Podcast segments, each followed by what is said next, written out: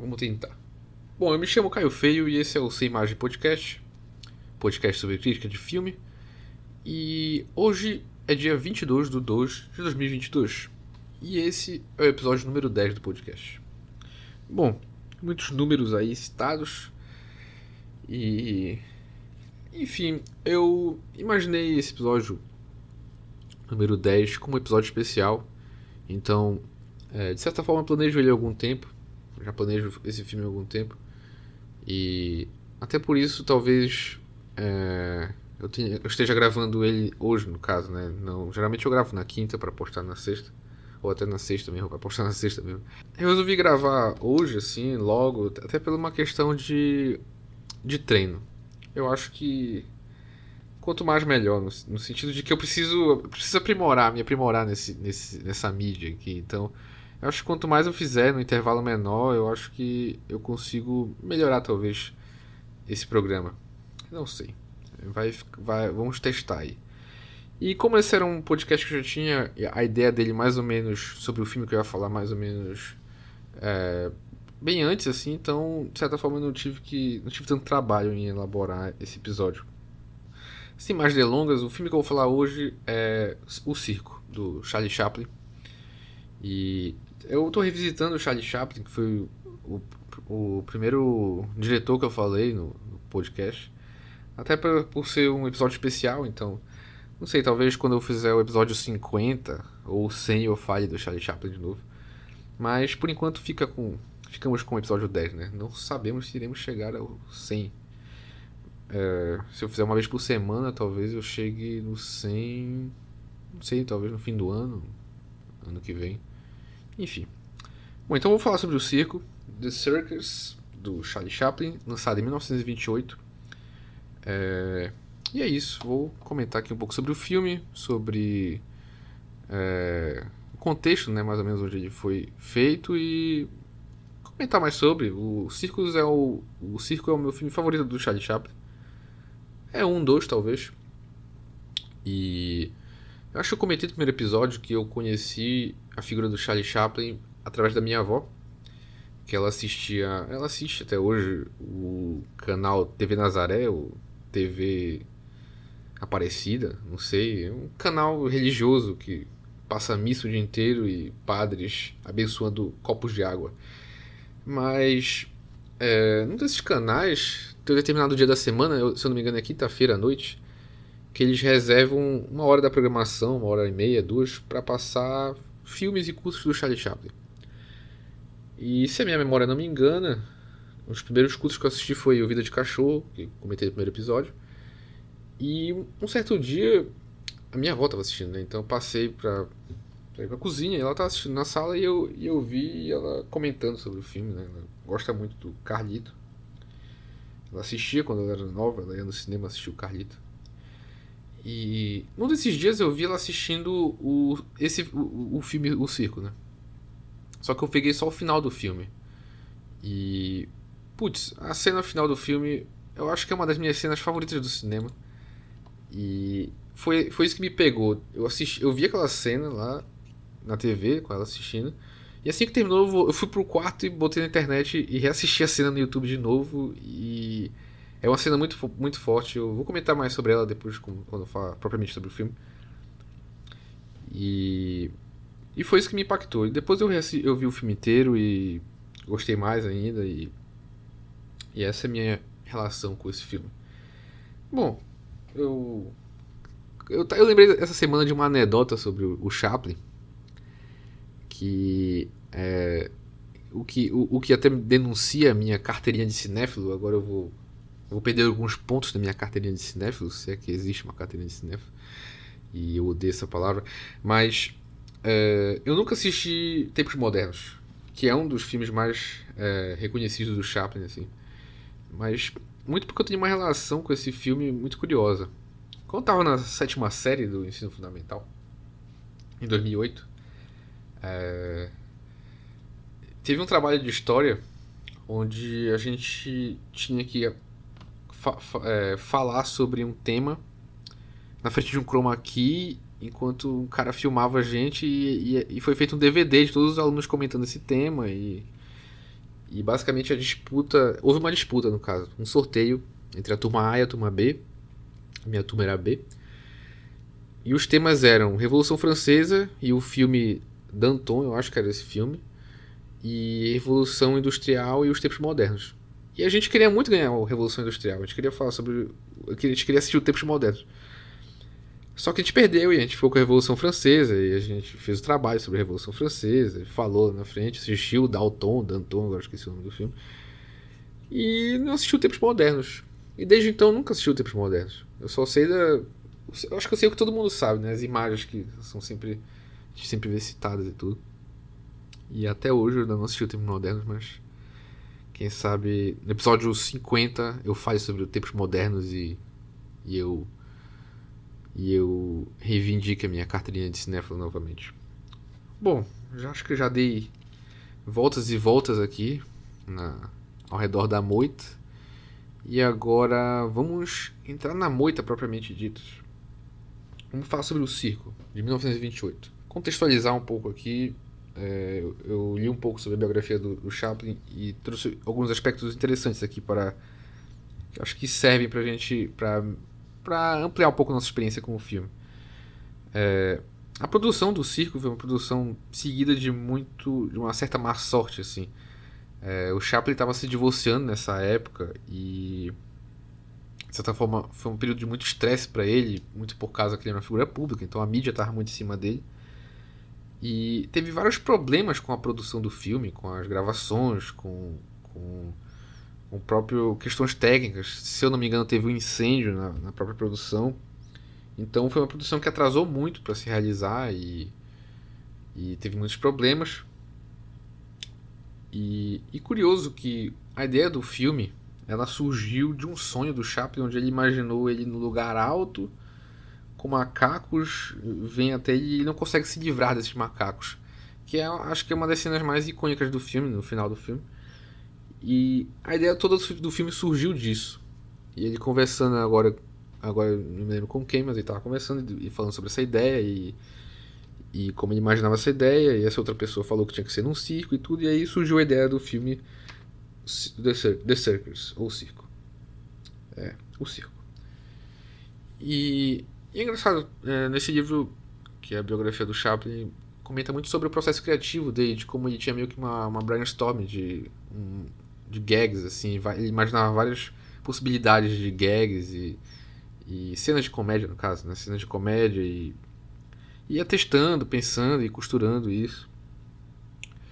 E, e meio que ia montando o filme dele, né? Então, de certa forma, o circo surgiu desse primeiro desse primeiro dessa primeira, dessa primeira ideia e, e ampliou para toda a história do melodrama com, com a filha do dono do circo e todo o resto do processo.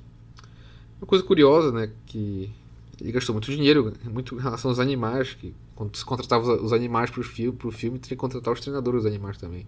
Tem cena com o leão, tem cena com com com uma mula, tem cena com os propriamente cena dos macacos.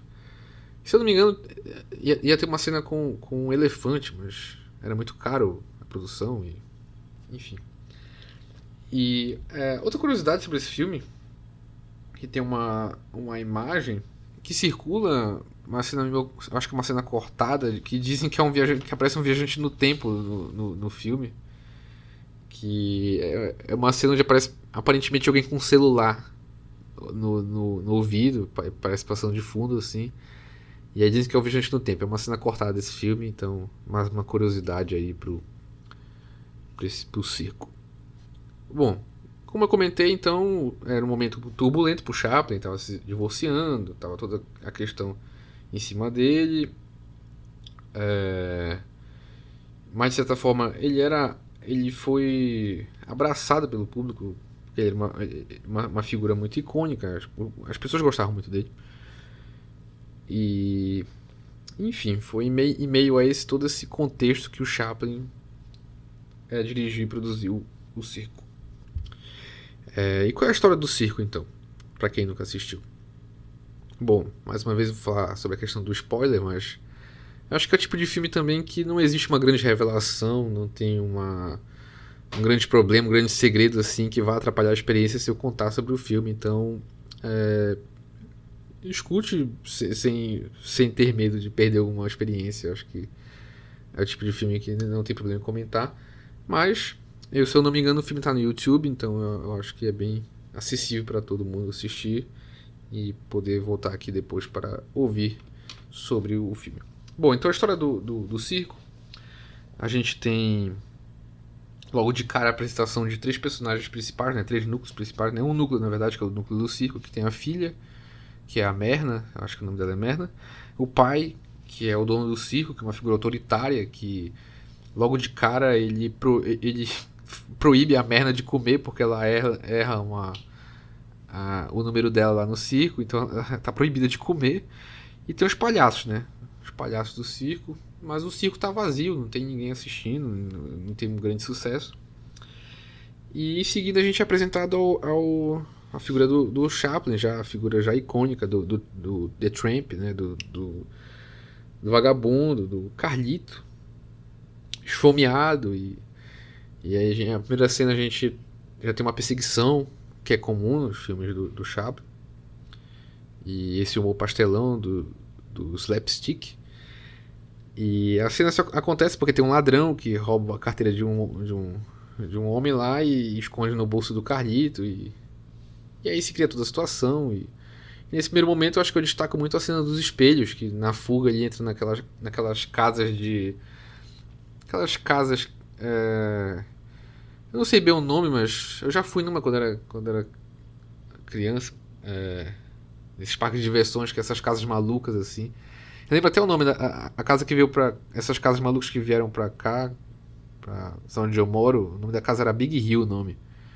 E é uma casa de espelhos, tem um o chão, o chão que se mexe, tem uma roda que, que tem que passar por uma roda giratória.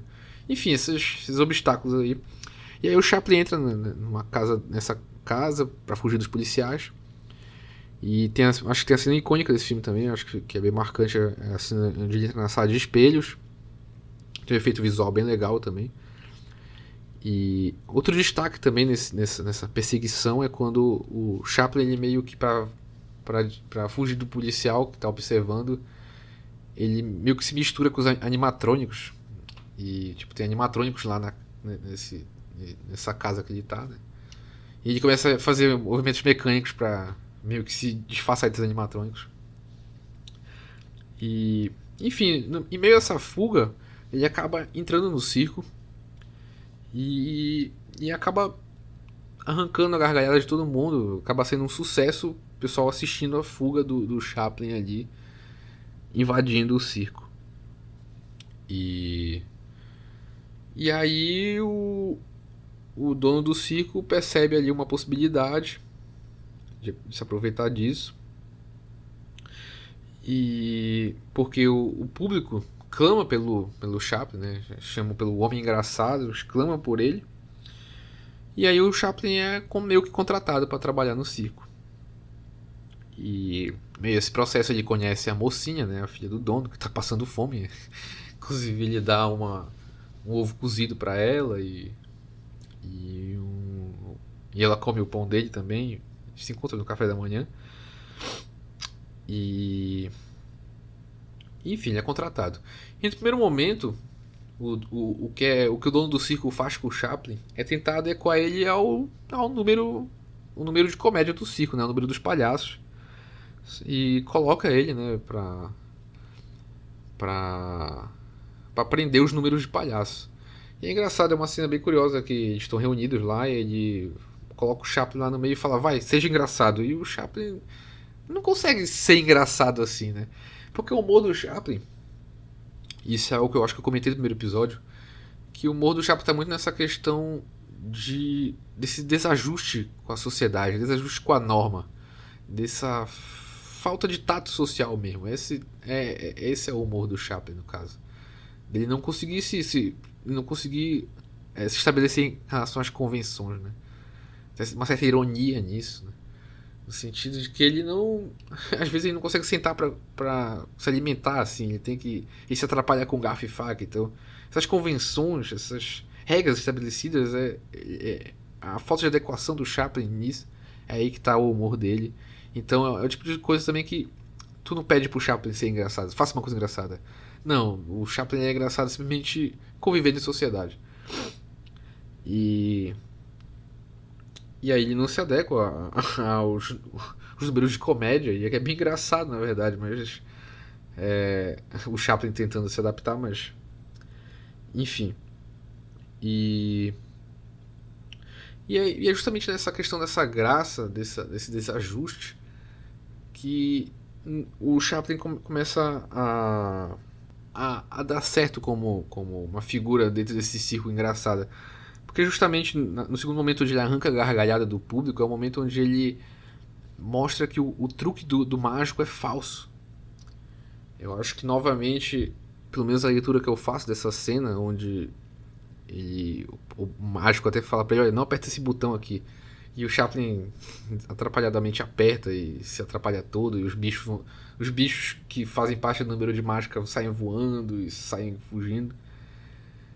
E eu acho que isso, justamente, a leitura que eu faço disso é justamente essa questão do desajuste do Chaplin em relação à, à realidade, no caso, né? A, ao que é estabelecido socialmente, a, a mágica, a...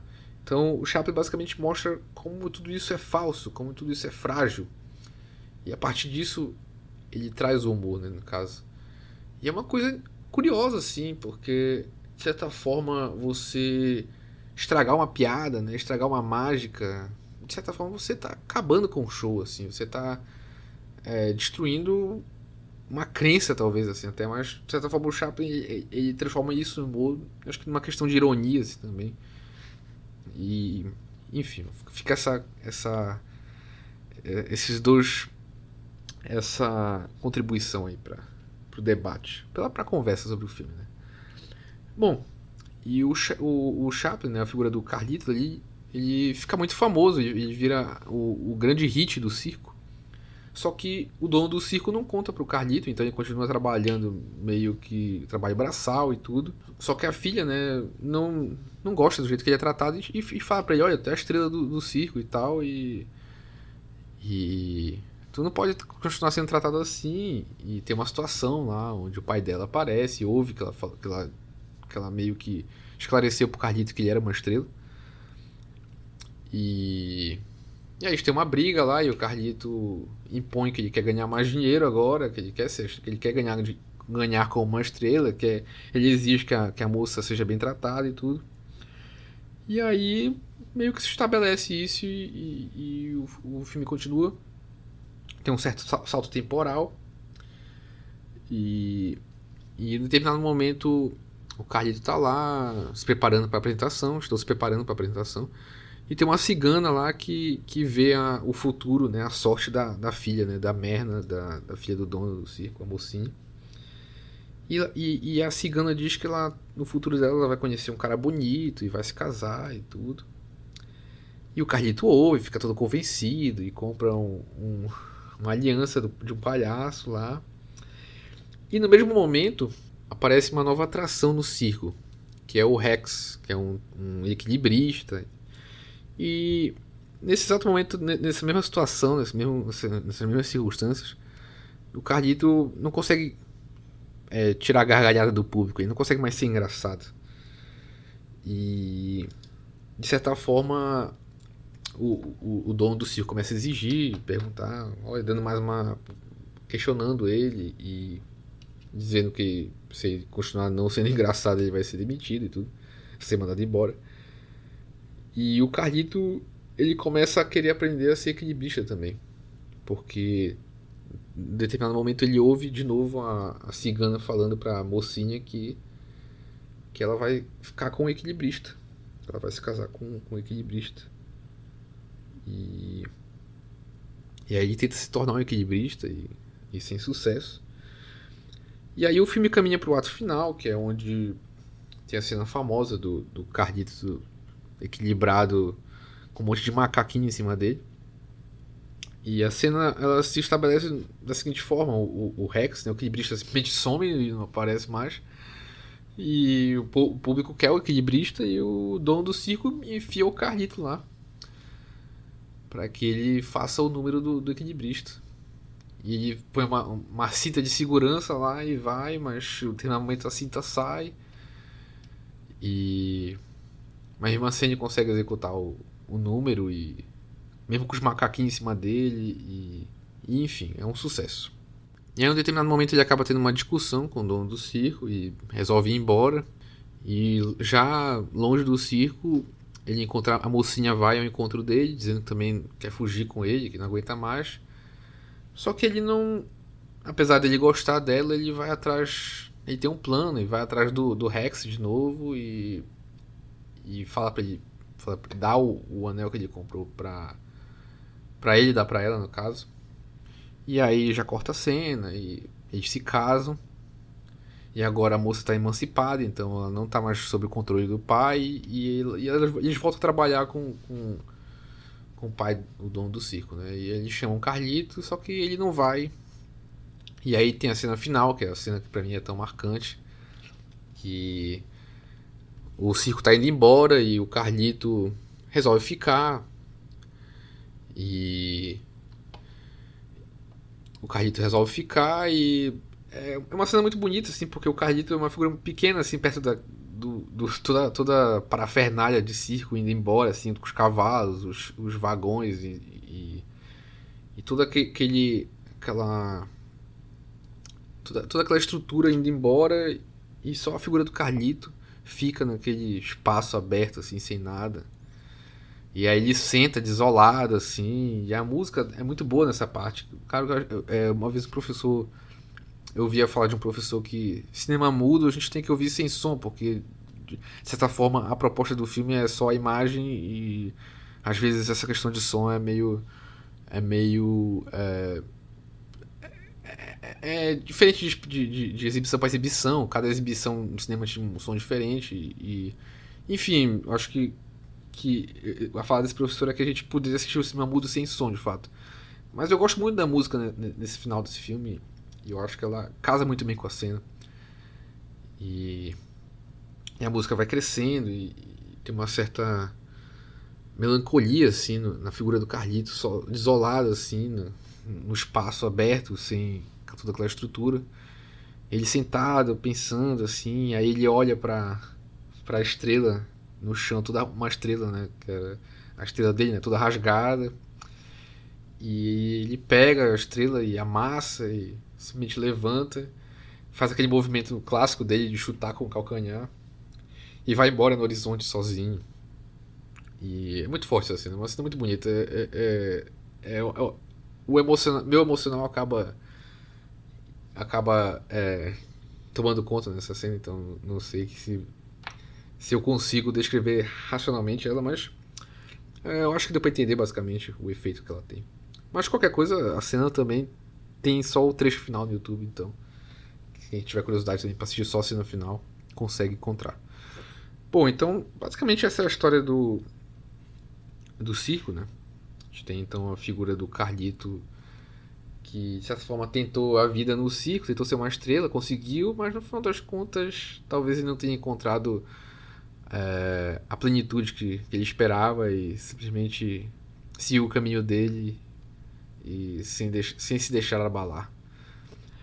É, alguns aspectos que eu acho curiosos, assim, que eu acho que, que, que, saltam os olhos assim, em assistir, e talvez seja um filme que é, um certo problema, com certeza tem um problema hoje, mas de novo, é um filme de é um filme de 1928. Então tem uma questão de misoginia, tem uma violência contra a mulher, a mocinha, a filha do dono, apanha o filme inteirinho quase. E no final ela só consegue se, se, ser livre se casando, né? A emancipação dela é só casando. Então é quase como se ela fosse uma escrava, assim, porque é só através de um contrato que ela consegue se ver livre do pai. Aí o pai não bate mais nela e começa a respeitar ela. Então tem umas questões assim que são meio problemáticas, mas eu acho que existe uma questão temporal aí, né? Um filme de 1928, novamente. Numa sociedade bem conservadora. Então, acho que tem essa problemática, mas que eu acho que que também serve para a gente ver um pouco de como era a sociedade na época e refletir um pouco sobre isso. Bom, outro aspecto que eu acho que também é interessante comentar, talvez seja a questão, talvez metalinguística que tem no filme, porque de certa forma, a gente está vendo o, o Chaplin, é, está vendo o, o, público aplaudindo o Chaplin. Então, a gente está vendo é, como o público. está vendo o público. está assistindo o público, no caso. A gente tá. Geralmente o público tá. tá, tá fora da, da imagem, né? Mas no caso a gente está vendo o público agora. O público. Como um público reage à figura do Chaplin e, e como o sucesso dele vem na, na, naturalidade dele e não no momento que ele tá tentando fingir ser um trapezista ou tentando fingir ser um comediante. É só na figura do Chaplin propriamente dita. Então, é, basicamente é isso, a história do, do circo e, e, o que eu tinha para comentar. É um filme bem é, direto ao ponto, assim, não tem muita. A história é bem simples, né? Até eu acho que pela época e pelo, pela proposta dele, não, não, não é uma história muito rebuscada e e é, eu acho que é algo bem palatável. É um, é um, filme, é um filme de entretenimento, não é um. Acho que a proposta dele é ser um filme simples, um filme direto e um filme engraçado, bem humorado. E é um filme que eu gosto muito e eu recomendo bastante, assim. E antes de, de finalizar o podcast, eu gostaria de trazer algumas citações aqui. Trazer uma citação do Pierre Le Prohon, no livro Charlie Chaplin, de 1970, que ele comenta assim: a citação é a seguinte. O tema do filme, como dos precedentes, é sobretudo um pretexto, o drama. Na verdade, não está no roteiro, mas num gesto, numa atitude, numa expressão. Chaplin dirá depois: Acho que detesto intrigas. Estaríamos desinformados se criticássemos a Dio Garoto, do início ao fim. Trata-se de uma trama exígua, no entanto exata, em torno de, de qual borda, corre e desdobra-se a fantasia de um poeta sensível às misérias do mundo. Bom, esse, esse trecho aqui fala sobre o garoto, né? Mas é, eu destaco essa última frase dessa citação que eu acho que talvez eu consiga utilizar no, no circo aqui, que é, é, o poeta sensível às misérias do mundo. E acho que a figura do, do, do, do Carlito, né? A figura sensível é essa. A própria filha do. do, do a, a, filha do dono do circo nesse filme, né? E como, e como ele ele prefere, ela quer fugir com ele, mas ele prefere deixar ela fugir, ele prefere fazê-la se encontrar com o trapezista e fazer eles ficarem juntos do que fugir com ela. Como ele, essa figura do, do Carlito é sensível a, a dores dos outros personagens, né? a miséria dos outros personagens. E, e volta para uma coisa que eu disse também no primeiro episódio de como o de como o sucesso do Chaplin dentro de muitos muitos filmes e muitos personagens que faziam esse tipo de humor na época, talvez não talvez seja justamente conseguir misturar o, o, o drama e a comédia. Bom, então era basicamente isso que eu tinha para comentar sobre o circo. E esse foi o episódio número 10 do Sem Imagem Podcast. Essa semana talvez eu retorne, mas com mais um filme, mais um episódio para comentar um filme. E é isso. Depois do break eu retorno para os últimos, as considerações finais. Break. Bom, então foi esse. Esse foi o episódio de hoje, episódio número 10. Episódio especial. Chegamos a, episódio, chegamos a 10 episódios. E, enfim, é, eu fiz uma meta esse ano de chegar a 50 episódios, pelo menos 50. É, que é difícil, assim, não sei, tipo, Ninguém ouve isso aqui, então é meio. É difícil ter um estímulo para continuar fazendo, mas. A gente tenta e. Eu, eu acho divertido, eu, eu, eu me divirto gravando isso aqui. E, e a minha meta é chegar nos 50 episódios, essa é a meta desse ano. Mas no futuro talvez eu traga mais Chaplin. E novamente eu, eu pretendo. Comentei no último episódio que eu pretendia fazer o blog para fazer crítica escrita também. E eu acho que mais ou menos essa semana, talvez eu já poste ele junto no, nos comentários dos episódios. E faça uma postagem no Instagram, talvez. Enfim, é isso. Esse foi o mais um Sem Imagem Podcast. Eu me chamo Caio Feio e até a próxima. Tchau!